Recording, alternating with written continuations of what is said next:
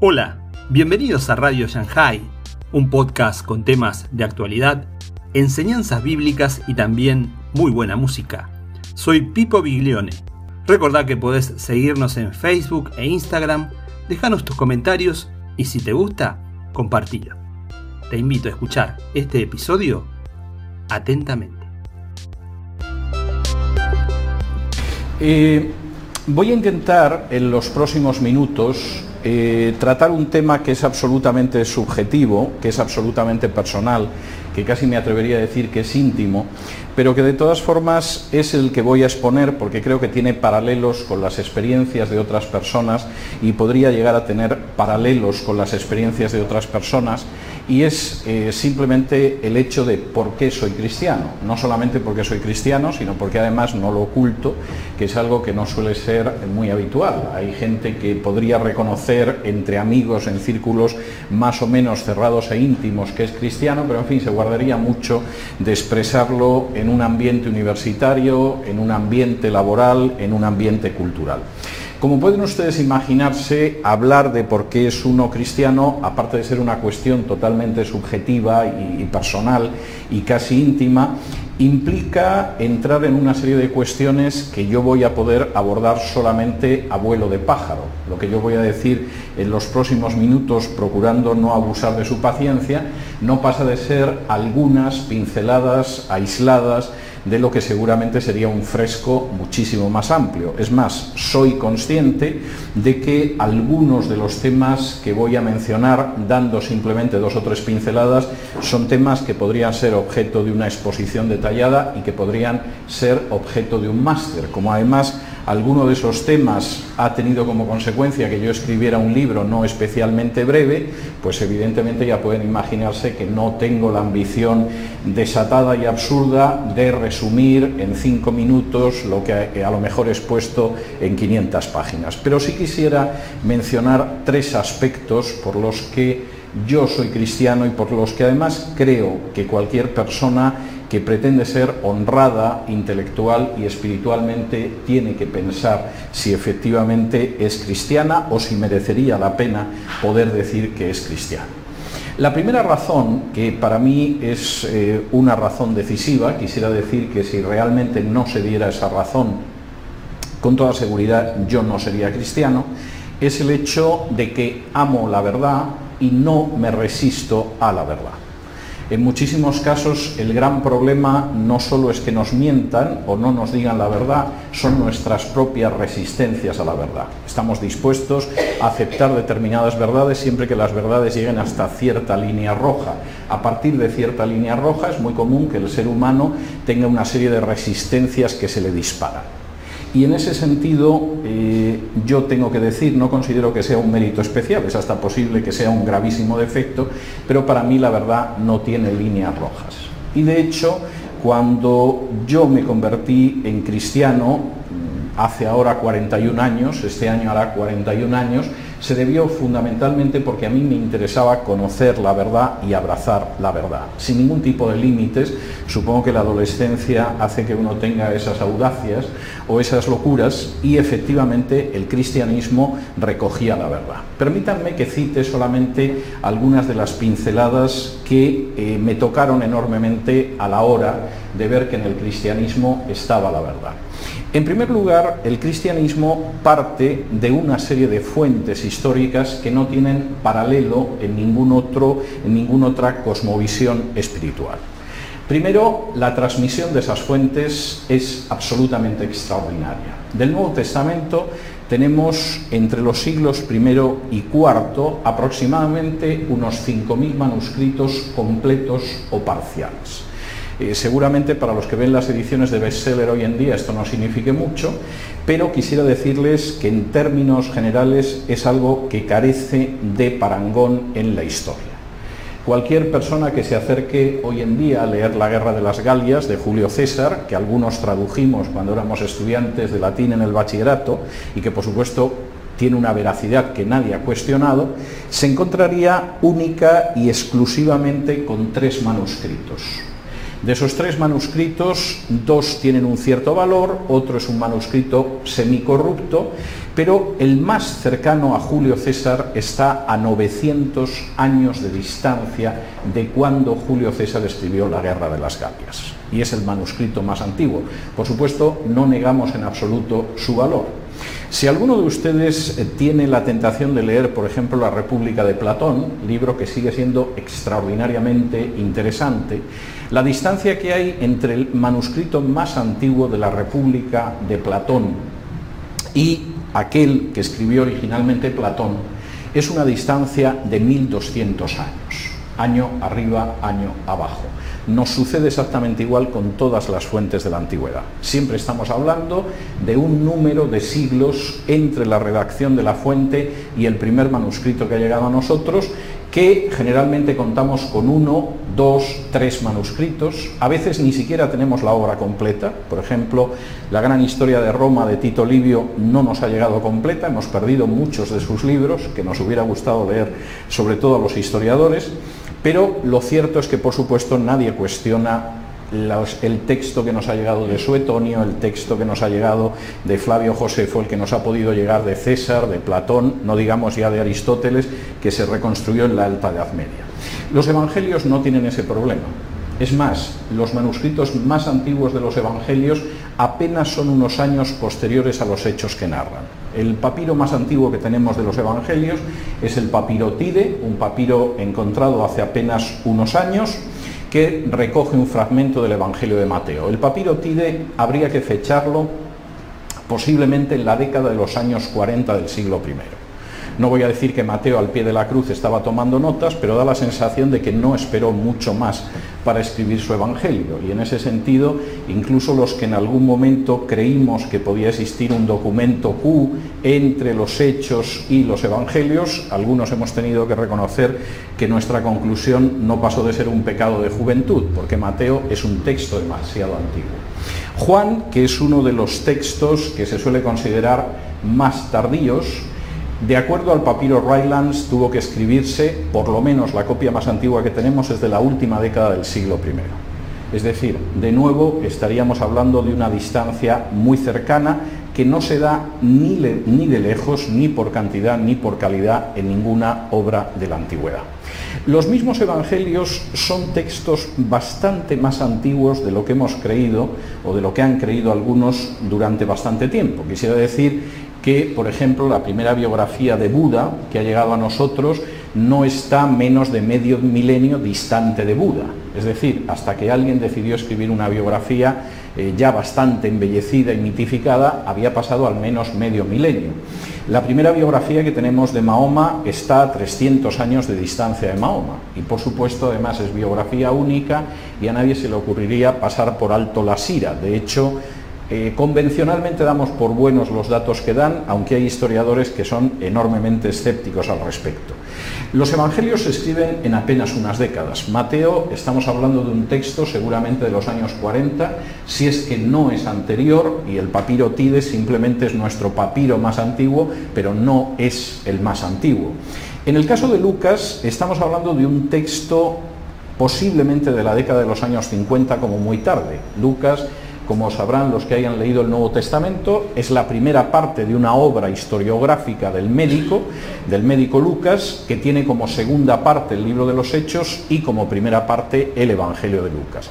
El libro de los Hechos, como muy tarde, muy tarde tuvo que escribirse en torno al año 60. De hecho, no hay un solo acontecimiento mencionado en Hechos, aunque hubiera sido muy interesante, que sea posterior al año 60, en realidad no posterior a la década de los 50. Por ejemplo, es absolutamente increíble que Lucas, que menciona a Santiago, el hermano de Jesús, con profusión en el libro de los Hechos, no nos relatará su muerte que tuvo lugar en el año 62, pero no nos la relata simplemente porque Hechos se escribió antes. Y dado que Lucas escribió antes que Hechos, estamos hablando de un libro que pudo escribirse quizá 10, 15 años después de la crucifixión de Jesús, lo cual es un tiempo verdaderamente notable. Además, Lucas, eh, voy a resistir la tentación de entrar en Lucas, porque esta es una de las tentaciones que tengo ocasionalmente. Lucas es un historiador a la altura de los grandes historiadores clásicos.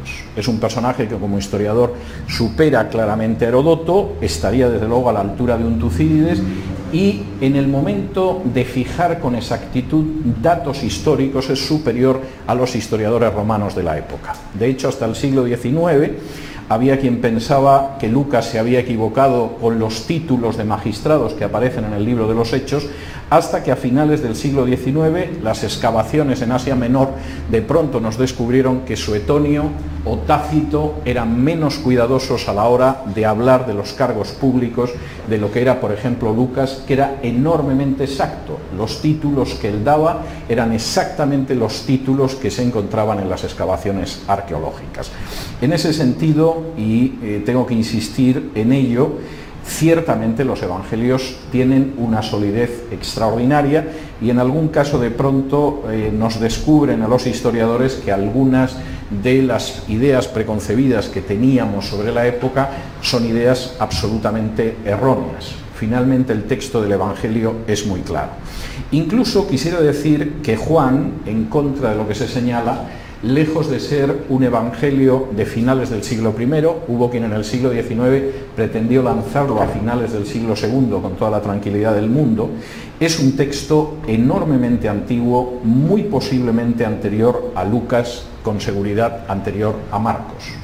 De hecho, Juan es diferente no porque quisiera complementar lo que no habían contado otros, de hecho hay cosas que habían contado los otros evangelistas y que sin embargo Juan relata también, Juan tiene su propio plan, sino que es toda una visión y una redacción extraordinariamente meticulosa con un cuidado historiográfico que en algunas ocasiones te deja pasmado y reproduciendo toda una transmisión de la vida de Jesús, insisto, extraordinariamente primitiva. En ese sentido, hay incluso algún autor que ha llegado a pensar que quizá el primer evangelio que se escribió fue el de Juan, y como los hechos de Jesús, tal y como dice Juan, no habría libros en el mundo para relatarlo, los otros evangelistas se lanzaron también a contar su versión de la vida de Jesús, porque lo de Juan sabía ciertamente a poco, solo cuenta, por ejemplo, siete milagros, lo cual es un número claramente simbólico.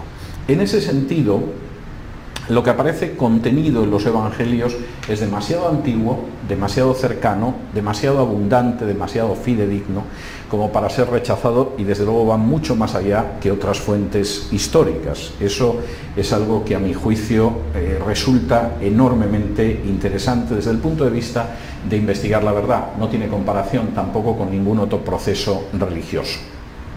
Algo similar sucede con el hecho central de la historia cristiana, que es el hecho de la resurrección. Eh, hablar sobre la resurrección nos llevaría tranquilamente un par de horas y no pienso agotar su paciencia de esa manera, pero permítanme que cite algunos elementos que son muy importantes.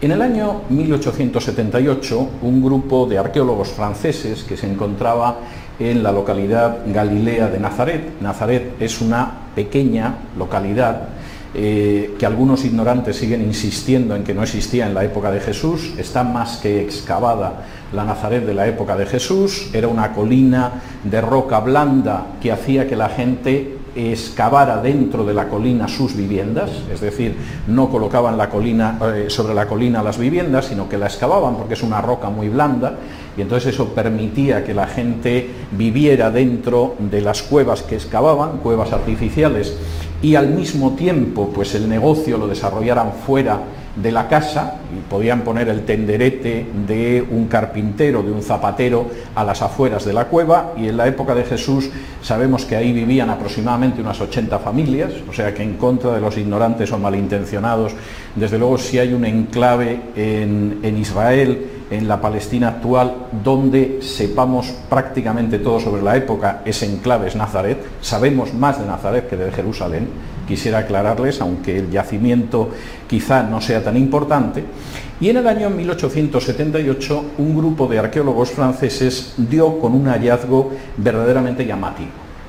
El hallazgo, que era una placa de piedra, tenía como inscripción inicial las dos palabras griegas diatagma Caisaros, es decir, decreto de César. Y era algo verdaderamente peculiar, no hemos encontrado paralelos en otra parte del imperio, porque mostraba la ira del emperador de Roma. Nazaret en ese momento ya no estaba gobernado por un rey de Galilea, sino que formaba parte del imperio. Eso sucedió a partir del año 44 con el emperador Claudio. Emperador que estaba irritado porque había gente que robaba cadáveres y se los llevaba a otro sitio con ánimo de engañar, según dice el decreto de César. En otras palabras, aproximadamente una década y media después de que crucificaran a un revoltoso que se llamaba Jesús, todavía había gente que seguía insistiendo en que había resucitado y el emperador Claudio consideró que la mejor manera de acabar con esa gentuza era emitir un nuevo tipo penal hasta entonces desconocido en el derecho romano. El derecho romano, por supuesto, castigaba robar tumbas, llevársele los cadáveres de las tumbas, saquearlas pero jamás se había planteado la idea de castigar el que alguien se llevara un cadáver de una tumba a otro sitio con ánimo de engañar. Lo cual, dicho sea de paso, es la explicación judía que, por supuesto, empezó a difundirse desde el mismo momento en que la tumba quedó absolutamente vacía. El decreto de Nazaret, descubierto en 1878, en 1879 estaba en París, en la famosa Salle de Medaille, en la sala de las medallas, y tardaría todavía algunos años en publicarse, pero es una clara manifestación de cómo de manera irritante el grupo de los que creían que Jesús había resucitado no se había disuelto y había que tomar medidas enérgicas porque no parecía que se fuera a disolver.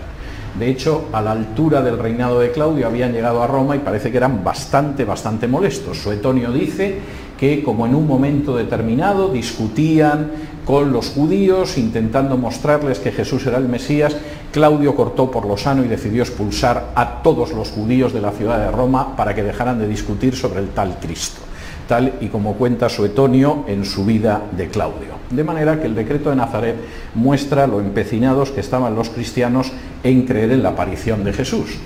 Esto era tan sorprendente para algunas personas que en torno al año 95 el historiador más importante de, la historia del judaísmo en la antigüedad, que es Flavio Josefo, escribiendo las antigüedades de los judíos, en las que cita dos veces a Jesús, una para hablar de la muerte de su hermano Santiago y decir que Santiago era el hermano del Jesús del que decían que era el Mesías, y la otra para hablar algo más de Jesús, en el texto más amplio en el que habla de que apareció un hombre que se llamaba Jesús, que realizaba obras poderosas, que le seguía mucha gente, que lo acabaron ejecutando porque los príncipes de nuestro pueblo no lo veían bien, etcétera, etcétera. En un momento determinado Josefo dice que bueno, que los discípulos decían que se les había parecido vivo. Pero añade a continuación una afirmación en la que se concentra la molestia y la sorpresa que Josefo tenía ante este hecho diciendo literalmente, y la tribu de los que siguen a Jesús todavía existe entre nosotros. De manera que no podemos entender a más de 60 años de distancia, a pesar de que a Jesús las autoridades de nuestro pueblo decidieron arrancarle la vida, sigue teniendo seguidores. Esa tribu, y el término en griego no es un término amable, fin, la secta, peor que la secta, la tribu de, los que siguen a Jesús, todavía siguen pululando por aquí lo cual es incomprensible.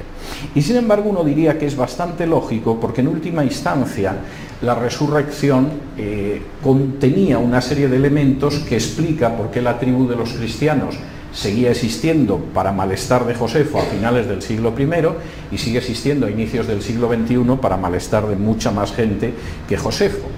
En última instancia, la resurrección había empezado con una tumba vacía cuyo cadáver no consiguió encontrar nadie, si efectivamente los dirigentes judíos o los romanos o cualquier otro se llevó el cadáver, lo cierto es que nadie sacó a la luz ese cadáver. Empezó con unos discípulos totalmente amedrentados que se resistían a creer que su maestro se hubiera levantado desde los muertos. Es más, cuando llegaron mujeres seguramente anunciándolo, seguramente dijeron esto es cosa de mujeres y no hicieron caso aunque alguno como Pedro y Juan, en fin, tuvieron por lo menos la prudencia de acercarse al sepulcro a ver qué había de verdad en lo que decían las locas estas, y continuó no solamente con el cambio absoluto y radical de hombres asustados que no creían a mujeres supuestamente enloquecidas y que de pronto se encontraron cara a cara en el sentido más literal con su maestro, sino también con la conversión de incrédulos que de pronto se encontraron con el Maestro. Por ejemplo, uno de los hermanos de él, Santiago.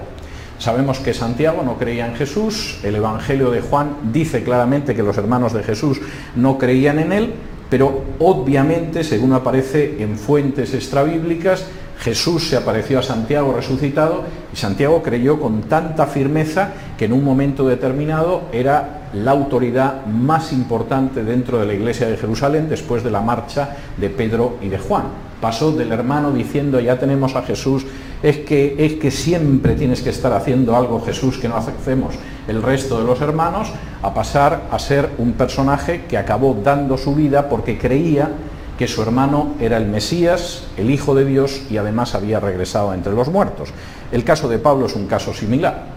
De nuevo, un perseguidor totalmente encarnizado de los primeros cristianos que se encontró con ese Jesús y que además eh, lo que sucedió fue seguramente más grave de lo que muchos derivan de la lectura del libro de los Hechos. Cuando Pablo se encontró en el camino de Damasco con Jesús, y conocemos muy bien lo que Pablo contó, porque se lo contó a uno de sus colaboradores cercanos, que se llamaba Lucas, que era su médico y que además es el que escribió la historia, la idea inicial de Pablo es que lo que tenía enfrente era una manifestación del Dios del Antiguo Testamento. Y la forma en que se dirigió a aquella luz que había, a esa voz que sonaba, fue Señor, que quieres? Posiblemente utilizando el término Adonai. Es decir, yo estoy pasando una experiencia similar a la de Moisés ante la zarza ardiente o a otro tipo de experiencia. Hay que ser muy imaginativo para pensar lo que debió de suceder dentro del espíritu de Pablo cuando escuchó que esa manifestación de Dios, esa teofanía, se identificaba con el Jesús al que tú persigues y esto explica mucho acerca del cambio de Pablo. Seguramente psicológicamente, espiritualmente, para Pablo no hubiera sido tan traumático una aparición de Dios. El hecho de que el Dios de sus padres de pronto dijera que era Jesús al que tú persigues debió de significar auténticamente un seísmo, un terremoto espiritual para Pablo. Y Pablo, apenas poco, unos años más tarde del decreto de Nazaret, se podía permitir decir que había mucha gente a la que Jesús se había aparecido y que en torno al año 50 y pocos del siglo I, más de 500 personas que habían visto a Jesús resucitado todavía estaban vivas. Algunos habían muerto ya, claro, habían pasado dos décadas, más de dos décadas, pero había personas vivas y por supuesto se las podía consultar. En ese sentido, y para mí es tremendamente importante, el hecho de que yo abrazara el cristianismo está muy relacionado con el hecho de la verdad. La verdad de los documentos en los que se sustenta el cristianismo, la solidez de los testimonios acerca de la resurrección y voy a citar otra cuestión, pero solo citarla porque esto nos, nos llevaría desde luego a discurrir por caminos que nos llevarían mucho tiempo, el hecho de que efectivamente en Jesús se cumplieron más de 300 profecías mesiánicas, lo cual dicho sea de paso es algo que desafía el cálculo de probabilidades y que desde luego ni lejanamente se puede atribuir a la casualidad. La segunda razón por la que eh, soy cristiano y es una razón que no provocó mi conversión hace más de 40 años, pero que sí ha afianzado mi resolución en ese sentido, es que el cristianismo ha cambiado de manera positiva la historia universal. Cuando hablo del cristianismo no estoy hablando de las manifestaciones históricas que se denominan cristianas y que son contrarias a la enseñanza de la Biblia. No puedo denominar como cristiana la existencia de la Inquisición, para muchos, hasta hace pocos años, evidentemente la Inquisición no solo era mala, sino necesaria y además salutífera, eh, saludable, muy, muy saludable. Pero lo cierto es que eh, no puedo encajar la existencia de la Inquisición o, por ejemplo, las cruzadas o otros fenómenos que se han relacionado con el cristianismo, con lo que sobre el cristianismo dicen sus documentos originales contenidos en el Nuevo Testamento. Cuando hablo de ese aporte positivo, hablo de aquello que deriva directamente de esos documentos originales del cristianismo. Y eso eh, me llevaría mucho tiempo explicarlo, es objeto no tratado de manera exhaustiva, pero un poco más amplia en alguno de mis libros, pero me gustaría solamente dedicar quizá cuatro o cinco minutos a arrojar luz, a dar alguna pincelada sobre lo que quiero decir al respecto. El mundo en el que surgió el cristianismo en el siglo I era un mundo desde muchos puntos de vista maravilloso. Los que nos hemos dedicado a trabajar con la antigüedad, y además con la antigüedad clásica no podemos sino sentir una inmensa admiración, yo diría que a veces una profunda fascinación por el mundo clásico. La belleza artística no ha llegado, en términos de las artes plásticas, a superar jamás lo que podía ver Pablo en Éfeso o lo que podía ver en Atenas. Y en ese sentido, algunos escultores posteriores como Miguel Ángel o Rodin han podido acercarse a la belleza clásica, a la belleza griega, pero acercarse. No ha podido superarse humanamente. En términos arquitectónicos hemos podido construir edificios más altos, pero difícilmente más bellos que los edificios que adornaban las ciudades de Grecia o de Roma. No sabemos cómo era su música, de modo que es posible que Bach y Beethoven y Mozart y Wagner sean superiores, pero carecemos de punto de referencia. En términos de literatura, casi todo está inventado en Grecia. Y en ese sentido no solo es el origen del teatro, es el origen de la filosofía y por supuesto es incluso hasta el origen de las novelas de aventuras y de la literatura fantástica y personalmente no encuentro inferior, por ejemplo, a Apuleyo y su asno de oro, a algunas de las novelas de terror o de literatura fantástica que ahora mismo tengan éxito. Incluso hasta inventaron la pornografía. Y quien lea, por ejemplo, el satiricón de Petronio encontrará una forma de pornografía bastante más elegante que las 50 sombras de Grey. De modo que era una cultura desde muchos puntos de vista que a algunos nos sigue fascinando.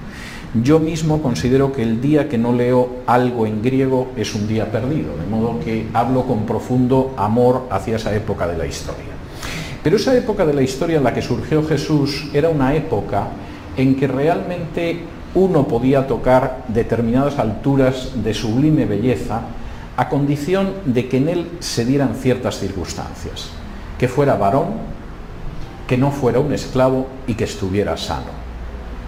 Si una persona, la que fuera, no era varón, no era libre y no estaba sano, verdaderamente el mundo clásico era infernal. Eh, ser mujer en el mundo clásico era una gran desgracia, es verdad. Hubo emperatrices que fueron envenenando a todos los rivales de su hijo para que su hijito Tiberio llegara al trono de Roma, es cierto, eran poderosas. Hubo mujeres con un enorme peso, incluso hubo poetisas, artistas, etcétera, pero ser mujer era una desgracia. De hecho, en la Roma de la época a la que la Roma a la que llega Pablo, era una Roma donde prácticamente más del 98% de las familias no tenía una segunda hija. Tener una ya era un sacrificio inmenso, pero por regla general la segunda hija acababa en las alcantarillas. Y de hecho, una de las circunstancias más pavorosas con las que uno se encuentra en la arquitectura del mundo clásico es encontrar los cadáveres de niños recién nacidos que se han lanzado por la alcantarilla, pero que más de un 80% corresponden a niñas. Es decir, se tiraba a los niños, pero con especial profusión a las niñas.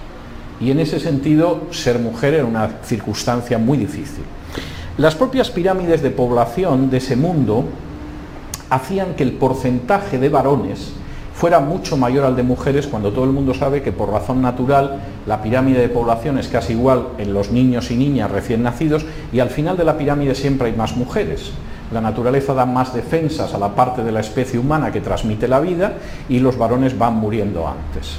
En el mundo clásico aparecía todo lo contrario tenemos incluso ciudades del imperio en el siglo I donde la ratio entre hombre y mujer era de 120 hombres por cada 100 mujeres.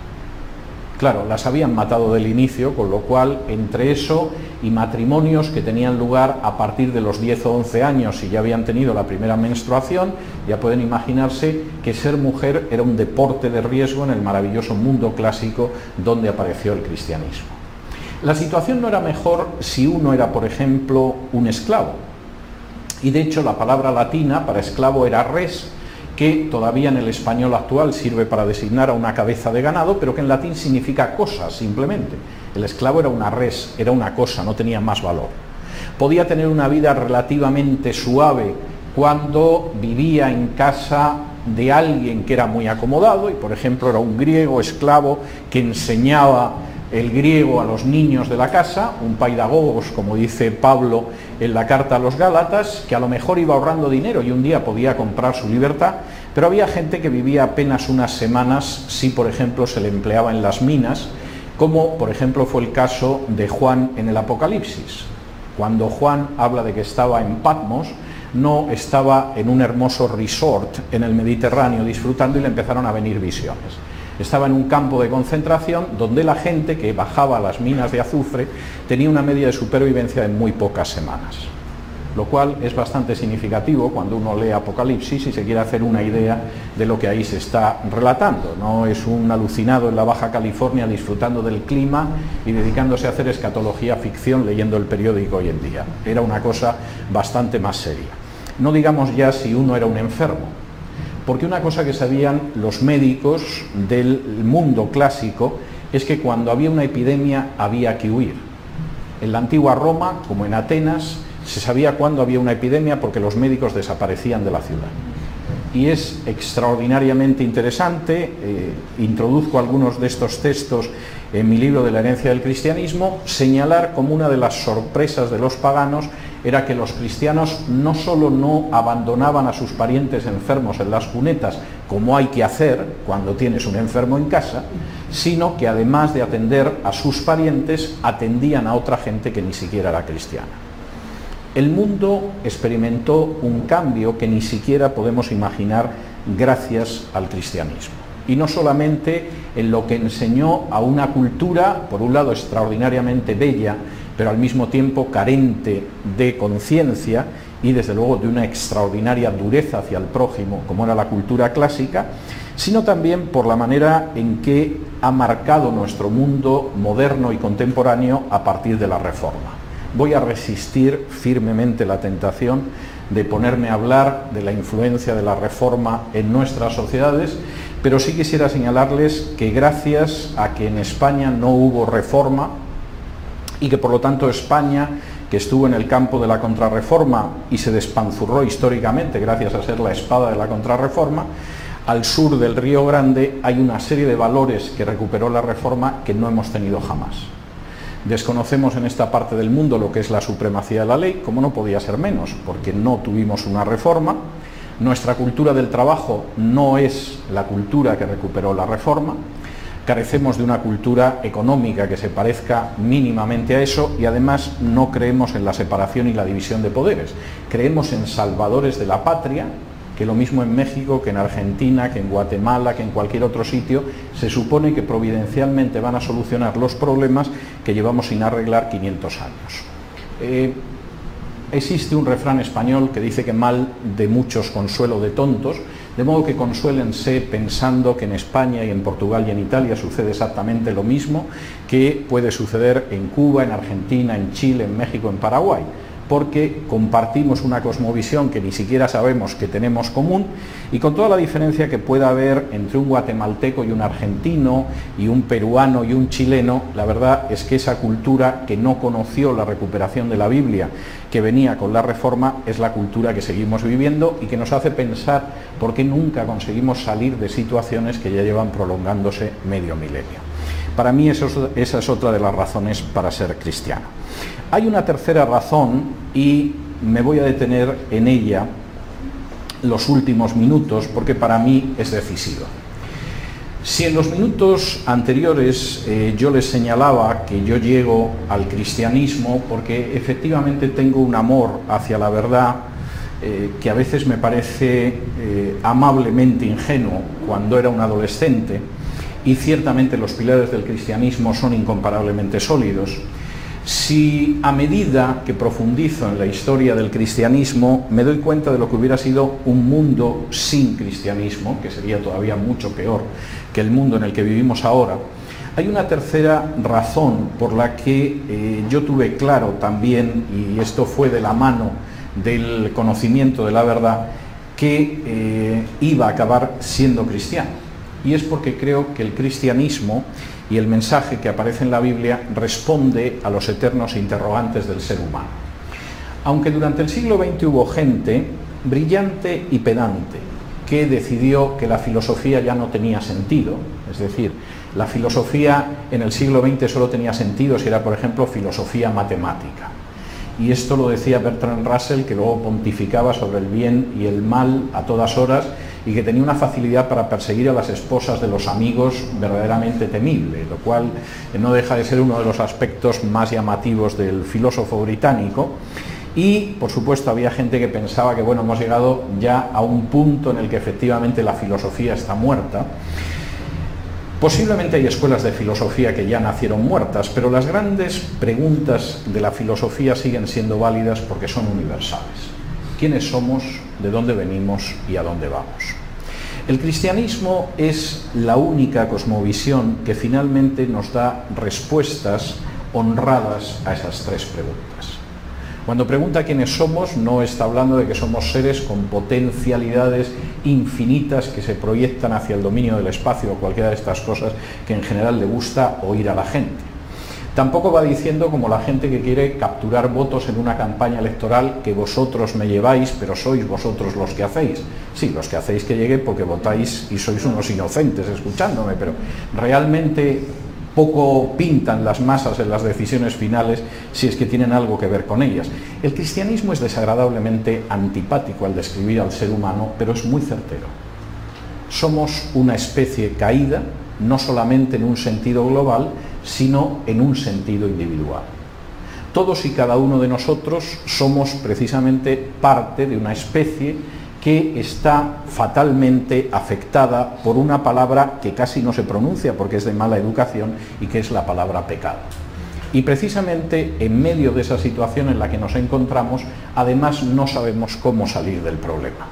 Por supuesto, los sistemas religiosos intentan negociar con Dios la manera en que va a salir del, problema. Y tengo que decirles que los últimos predicadores no se diferencian en absoluto de la gente que vendía indulgencias en la época de Lutero o que eran en un momento determinado los vendedores de templetes de Diana de los Efesios. Es decir, finalmente es la idea de que yo negocio con Dios y establezco lo que los romanos llamaban el do des, te doy para que me des.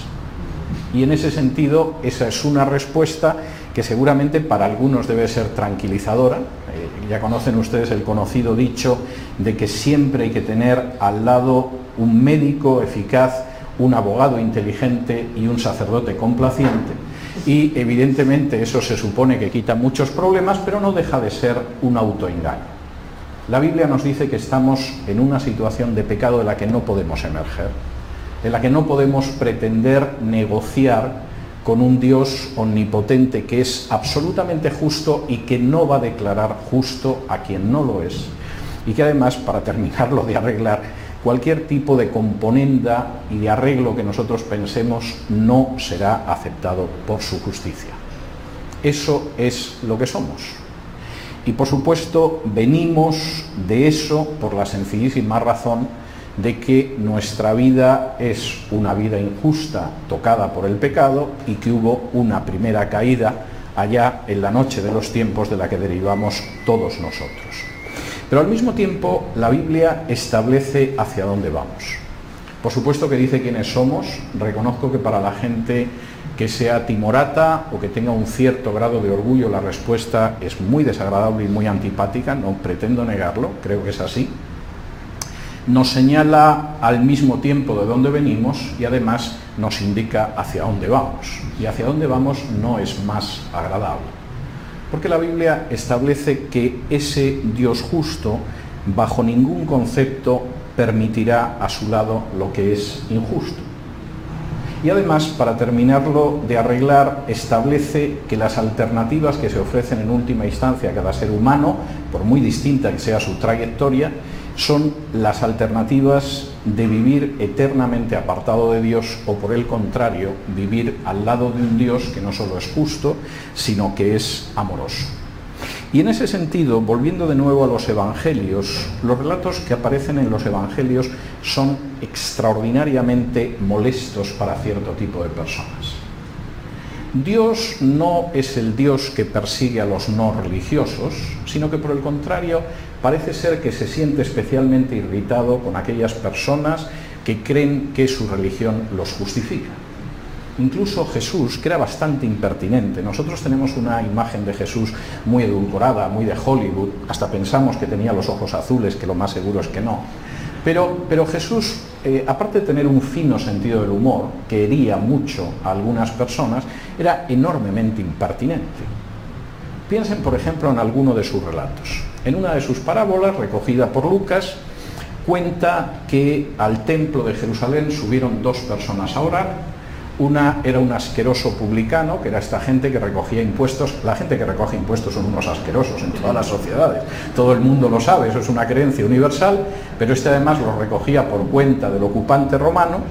Y un fariseo, que como su nombre indica, era un parush, un apartado, alguien que vivía exclusivamente pensando en Dios. Y Jesús prosigue el relato diciendo que el fariseo se había colocado en la parte de delante del templo y empezó a hacer una exposición sólidamente racional de quién era. Él, en primer lugar, era una persona que cumplía la Torá, la ley de Moisés, y que desde luego no era como el publicano aquel repugnante que había al fondo del templo. No era una persona que mintiera, no robaba, no mataba, no cometía adulterio y nada nos hace creer que no estuviera diciendo la verdad al presumirlo. En segundo lugar, era una persona que iba mucho más allá de la ley de Moisés. Por ejemplo, ayunaba dos veces a la semana. Es curioso porque la ley de Moisés habla de un solo ayuno obligatorio, solo el día de expiación, el Yom Kippur. De modo que este hombre venía a ayunar unas 104 veces más, 103 de lo que se supone que debía de ayunar alguien. Reconozcan ustedes que como forma de mostrar la eficacia espiritual del ayuno, este daba el ciento por uno. En términos de diezmos iba también mucho más allá de lo que exigía la Torá. Este daba el diezmo de todo lo que ganaba, que es esa división de Moisés de, diezmo en tres años, en grupo. Eso es para los miserables que se aferran a su bolsillo. El fariseo daba el 10% de todo lo que ganaba. El pobre y miserable publicano no pretendía nada de esto. Era consciente de que era un pecador, desde luego no iba a diezmar los impuestos que recogía para Roma, seguramente no ayunaba jamás y curiosamente estaba al fondo con la cabeza bajada, golpeándose el pecho y diciendo, sé propicio a mí porque soy un pecador. En otras palabras, era consciente de que no podía llegar a un acuerdo, un pacto o algo parecido con Dios porque era un simple pecador. Jesús de la manera más antipática posible concluye esta parábola de una manera escandalosa. El hombre súper espiritual y súper religioso, súper donante, se podría decir incluso, y súper ayunante, no bajó justificado a su casa y el que era un pecador y reconoció que lo era, y que no había ninguna base para recibir perdón, y que lo único que podía era arrojarse a los pies de Dios diciendo, perdóname, es el que bajó justificado a su casa. Reconozcan ustedes que esto hunde la publicidad de cualquier religión. No, no, a mí no me sorprende que a Jesús le crucificaran, lo que me sorprende es que tardaran tanto en hacerlo. Ahora, fíjense en otra de las historias de Jesús, posiblemente su parábola más conocida y más mal titulada, porque la gente se empeña en hablar del hijo pródigo, cuando en realidad la parábola tendría que llamarse de los dos hermanos o, del buen padre, pero no del hijo pródigo, que es el protagonista solo de la primera parte. Jesús cuenta la historia de dos hermanos. Uno era eh, un muchacho que decidió vivir la vida, de manera que le dijo al padre, mira, calcula lo que me tienes que dar de herencia, que yo me voy, y en un momento determinado el padre, seguramente con el corazón destrozado, porque el hijo era muy joven y, no quería verlo apartarse, sin embargo dividió lo que le iba a tocar de herencia y le dio el dinero, y el hijo, como era joven y tenía dinero, se fue a vivir a Miami o algún sitio de este tipo, ¿no? donde se sabe que la gente vive muy bien. Cuando uno es joven y tiene dinero y llega a un país que no es el suyo, la gente lo ve como alguien encantador y simpático. Da igual que seas negro como el carbón, que seas oscuro, que seas feo o lo que sea. eres simpático. Qué simpático es este negrito con las fiestas que da en Coral Gables. Es que es encantador. Vamos a la fiesta del negrito. Es negrito en un sentido afectivo. Qué simpático el indio este con esas barbacoas que organiza en tal sitio. Y mientras duró el dinero para las barbacoas y los cócteles, el extranjero era un tipo simpático. Pero mira tú por dónde, aparte de que se le acabó el dinero, el país entró en crisis. Ah, y dejamos de ser hospitalarios cuando el país entra en crisis. Es más, ni, nos da igual hasta el color de piel. Puede que sean blancos como la leche y tengan unos cabellos dorados como el oro y unos ojos azules como las olas del mar. De pronto hay crisis, la gente se queda sin trabajo y estás pensando qué diablos hace este quitándole aquí un puesto de trabajo a uno de los nuestros. Y el jovencito se encontró sin dinero, había desperdiciado todo lo que le tenía que durar hasta el último día de su vida y en un país donde sinceramente le veían mal, como siempre suele verse mal a los extranjeros en una época de crisis. Encontró trabajo cuidando cerdos, que para un judío no es lo mejor del mundo, porque es un animal impuro, del que uno no debería no solo no comer, sino ni siquiera tocarlo. Pero a pesar de tener que pasar por el mar trago de cuidar cerdos, que además huelen muy mal y es un animal bastante asqueroso, le daban mal de comer. De hecho, cuando él daba de comer a los cerdos, según cuenta Lucas, pensaba, ya me gustaría a mí comer lo de los cerdos, lo cual quiere decir que con lo que le pagaban no le daba ni para eso. Los cerdos se llenaban el vientre de algarrobas y a él le tocaba seguramente comerse un triste sándwich al final de trabajar durante un montón de horas y en un momento determinado volvió en sí y la palabra que utiliza Lucas es la misma palabra que se utiliza cuando uno se despierta después de una horrorosa borrachera al día siguiente y vuelve en sí, dice, Dios mío, Dios mío, ¿con quién me acosté anoche? ¿Qué bebí? Bien, eso fue lo que le pasó al hijo y de pronto decidió que iba a regresar a su casa.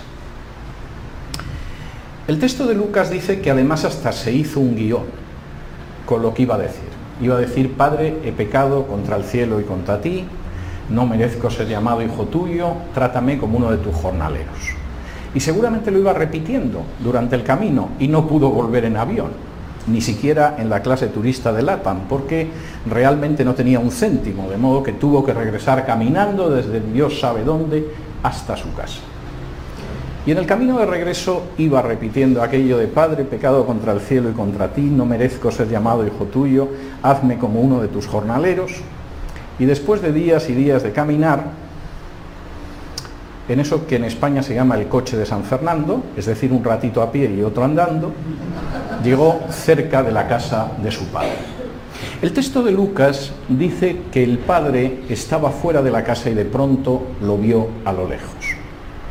Yo me he preguntado muchas veces si el padre que un día vio marchar a su hijo tan contento con los bolsillos llenos, no salía todos los días, cuando acababa la jornada de trabajo, a ver si regresaba su hijo o si alguien le traía noticias de su hijo.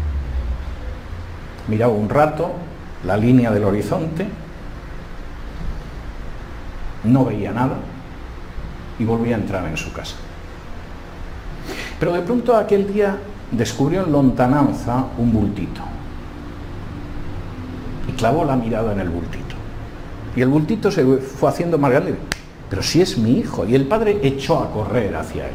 No esperó a que llegara el hijo. Y el hijo, según cuenta Lucas, empezó a contarle el guion y empezó a decirle eso de padre, pecado contra el cielo y contra ti. Pero el padre no le dejó acabar la historia.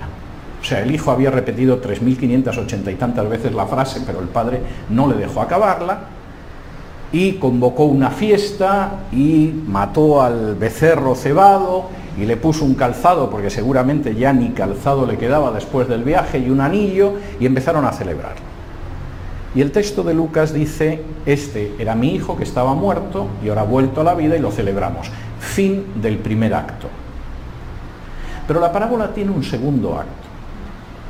Había un hijo que todo el mundo pensaba que era bueno, no había pedido dinero, no se había gastado nada, trabajaba en la casa, fin, esos que algunos piensan que es un hijo ejemplar y que a veces cuando se abre el testamento descubres cómo es el hijo. En este caso no hubo que abrir el testamento. Cuando llegó a la casa, escuchó la música, música en casa, llamó a uno de los criados y le dijo, ¿qué está pasando? No, tu hermano, que fíjate, el tiempo que no sabíamos de él ha vuelto, tu padre está como loco de alegría, dice que, bueno, que estaba muerto y, y ha regresado entre los muertos y ahora está vivo. Y el padre sale y le dice, hijo, entra a la fiesta. Y el hijo le contesta algo que hubiera podido decir el mismo Groucho Marx, que solía decir aquello de yo jamás pertenecería a un club donde me dejaran entrar, lo cual era bastante claro. Mira, papá, yo no voy a entrar ahí. Pero que es esa fiesta con un sujeto que se llevó un montón de dinero hace un tiempo, que se lo ha gastado con prostitutas y ahora le haces una fiesta. Yo siempre me pregunto cómo ese hijo sabía que su hermano se había gastado el dinero con prostitutas, que no lo dice en ningún sitio de la parábola. A veces pienso que es un simple fenómeno de proyección psicológica. Él se hubiera gastado el dinero con prostitutas, pero no lo tenía. De modo que llegó a la conclusión de que era en lo que lo había empleado su hermano. Y la respuesta del padre es el final del segundo acto con las mismas palabras con las que concluye el primer acto de la parábola. Hijo, todo puede ser tuyo. Tú estás invitado también a la fiesta. Estamos celebrando que tu hermano estaba muerto y ahora está vivo, estaba perdido y lo hemos recuperado. Si te quedas fuera, es cosa tuya. Si efectivamente te consideras tan bueno, tan espiritual, tan religioso, tan superior a los demás, y no entras en la fiesta que Dios convoca para toda la humanidad, a la que puede entrar cualquiera que reconoce que es pecador, que no puede salvarse por sus propios méritos, que lo único a lo que se puede aferrar es el amor de Dios y sin embargo decides quedarte fuera, es una tragedia tuya. Pero no digas que no tenías las puertas abiertas. La gran respuesta del cristianismo que a mí me sigue conmoviendo todavía y que por supuesto podría desarrollar teológicamente, pero para que no se aterroricen les adelanto que no pienso hacer, es que efectivamente ninguno de nosotros tenemos el menor derecho a entrar en la fiesta. Nos hemos apartado de Dios de manera escandalosa, hemos hecho nuestra santa voluntad y a veces hemos tenido hasta el descaro de abrazar sistemas religiosos que pretenden decirnos que podemos negociar de tal o de cual manera con Dios para acabar entrando en la fiesta. Y Dios, como buen padre, se coloca en la puerta de la fiesta y dice, realmente aquí solo puede entrar aquel que reconoce que no tiene el menor derecho para entrar. Aquel que reconoce sus pecados y sus faltas. Aquel que sabe que en realidad en justicia no podría jamás acercarse ni siquiera a 50 metros del lugar del banquete, pero que sin embargo se acoge al amor inmerecido de Dios que se manifestó de manera extraordinaria cuando Jesús murió en la cruz pagando por nuestros pecados. Y aquellos que como el pobre y miserable publicano se vuelven a Dios y le dicen, soy pecador, pero si tú no eres propicio, si tú no me acoges, no tengo nada que hacer o como el hijo extraviado dicen, Padre, yo soy consciente de que he pecado contra ti y que realmente no tengo nada para poder decir que soy tu hijo, pero si tú me abres la puerta estará abierta. Para esa gente se abre una celebración superior a la de cualquier banquete y para aquellos que por el contrario piensan que están por encima de los demás, que son justos por sus propias obras, que cumplen con una serie de ritos y ceremonias que los acercan a Dios. Lo único que queda es una puerta cerrada, la que ellos mismos, con su soberbia espiritual, han contribuido a cerrar de un portazo. Y en este sentido, para mí ser cristiano va más allá del amor a la verdad, de ver cómo el cristianismo ha cambiado positivamente la historia o de cómo el cristianismo da respuestas a las preguntas eternas del género humano. El cristianismo me muestra quién soy realmente, aunque la imagen que me devuelve su espejo no sea agradable. El cristianismo me muestra hasta qué punto soy incapaz e impotente de llegar a un acuerdo con Dios y a un pacto para que me deje entrar donde no me merezco entrar Y al mismo tiempo el cristianismo me dice que la puerta del banquete está abierta si efectivamente me acojo a ese amor de Dios que se manifestó de manera incomparable en el sacrificio de Jesús en la cruz. Muchas gracias, han sido ustedes muy pacientes.